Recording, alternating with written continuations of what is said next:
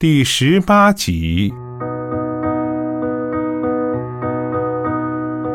方言知道是什么使他这么异动感情，但他无法安慰他。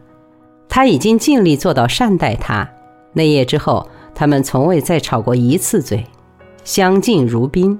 每到谈话出现争执的苗头，必有一方停下来，不再说话，或者干脆附和对方。他们同出同入。夫唱妇随，惹人羡慕。若不是他坚决、近乎粗鲁的拒绝，居委会险些把他荐上去竞选全市好丈夫十佳。杜梅一直对方言微笑，直到他对他报以同样的一笑，才放心的继续去干别的。即便是在做爱的过程中，他也不忘准时对他投来一笑。他们去潘耀军家玩过几次。他那个汉奸妻子做作到了令人作呕的程度，总是当着他们的面表示他和潘友军多么如胶似漆，无论是多么窄小的一张椅子，他也要和潘友军挤着坐。那是在他家呀，无论是多么小的一块食物，譬如半个苹果，也要你一口我一口，像鸟一样的互相喂。毫不夸张地说，他称呼潘友军就像宋美龄称呼蒋先生一样叫 “darling”。到他家里只给喝速溶咖啡和酸葡萄酒，这些都不说了。他喝酒时能把冰块嚼得嘎巴嘎巴响，就可以知道他的牙齿是从小吃什么锻炼的这么结实的。方言特别不能容忍的。就是他说话居然有口音，一个货真价实的本地丫头，中国话词汇单一的只会说很有曲儿。杜梅就很欣赏他，当然他还没有俗气到喜欢白兰地和毕加索，他只羡慕他能如此外露的表现爱情。当方言批评他装腔作势和娇柔造作时，他便为他辩护。女人就是这样，爱一个人就真爱，只有男人才会觉得这过分。这不叫爱，这叫演戏，演给别人看。方言反驳他：“总要有所表示啊，否则怎么才能让人知道呢？”在这一点上，他一向执拗，不说不做，我怎么知道你爱我？可即便是说了、帮了，也未必就证明了谁爱谁。这一套啊，花花公子儿和浪的娘们儿最拿手。我宁肯被一个人甜言蜜语哄骗一时，也不愿一个人沉默一辈子，哪怕他心里爱的最深。有时，他也学潘友军的老婆，怯生生的走过来，坐在方言的腿上，他也不撵他，也不说话。坐了一会儿，他便没趣儿的自己走开了。杜梅夜里常做噩梦，方言经常被他的触动和呻吟弄醒，拼命的摇他，他才从噩梦中惊恐万状的醒来。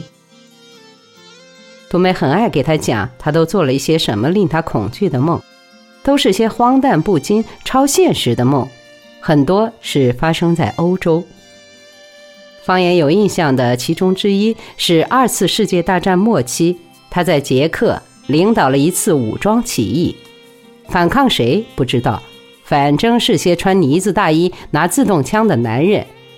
起义失败后，他在城里受到追捕，几次中弹都没死，从尸堆里爬出来，然后找到了残存的队伍和撤退的德军，一起撤往德国。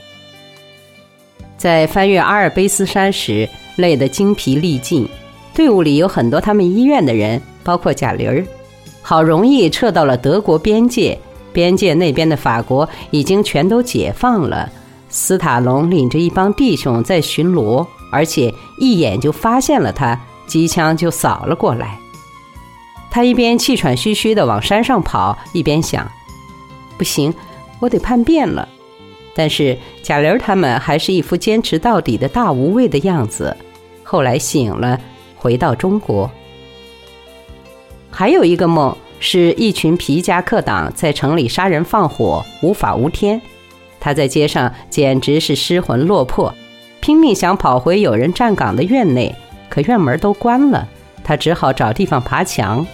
终于进了院儿，又发现院内气氛很阴森，院长、政委嘀嘀咕咕，他一下就明白他们想里应外合，于是想到家里安全，就想回家。可在黑洞洞的走廊里，总也找不着自己的家。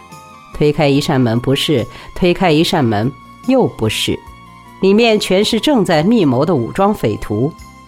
他忽然发现自己走错了地方，家在窗外另一所房子里。他跳窗奔向另一处房子，一进门发现进了匪徒的总部，再想跑已经来不及了。枪打得他睁不开眼，无数人压在他身上，压得他透不过气。方言从来没有在他的梦中出现过。有一次，他在极端恐惧中，曾在梦中找过方言，可到处都找不着，所有人都不告诉他方言在哪儿。街上有几个人很像他。他认错了人，那些男人拉住他就要非礼，非要如此这番后才告诉他方言在哪儿。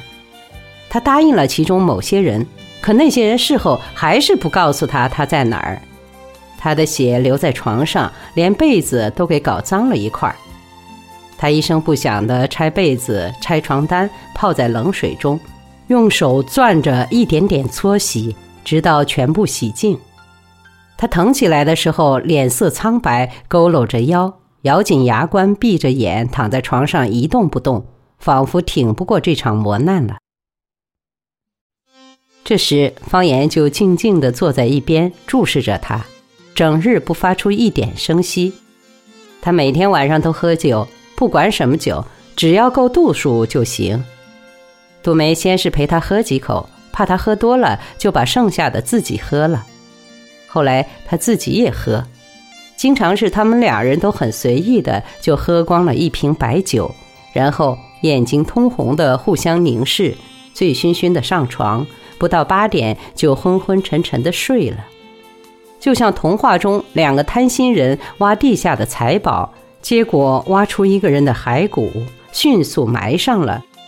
虽然迅速埋上了，甚至在上面种了树，摘了花。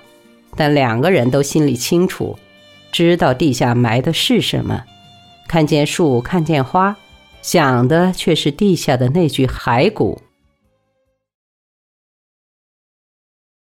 你从什么时候开始不爱我的？半夜，他突然问。方言没说话。是那次我轰你的朋友？他自顾自的说。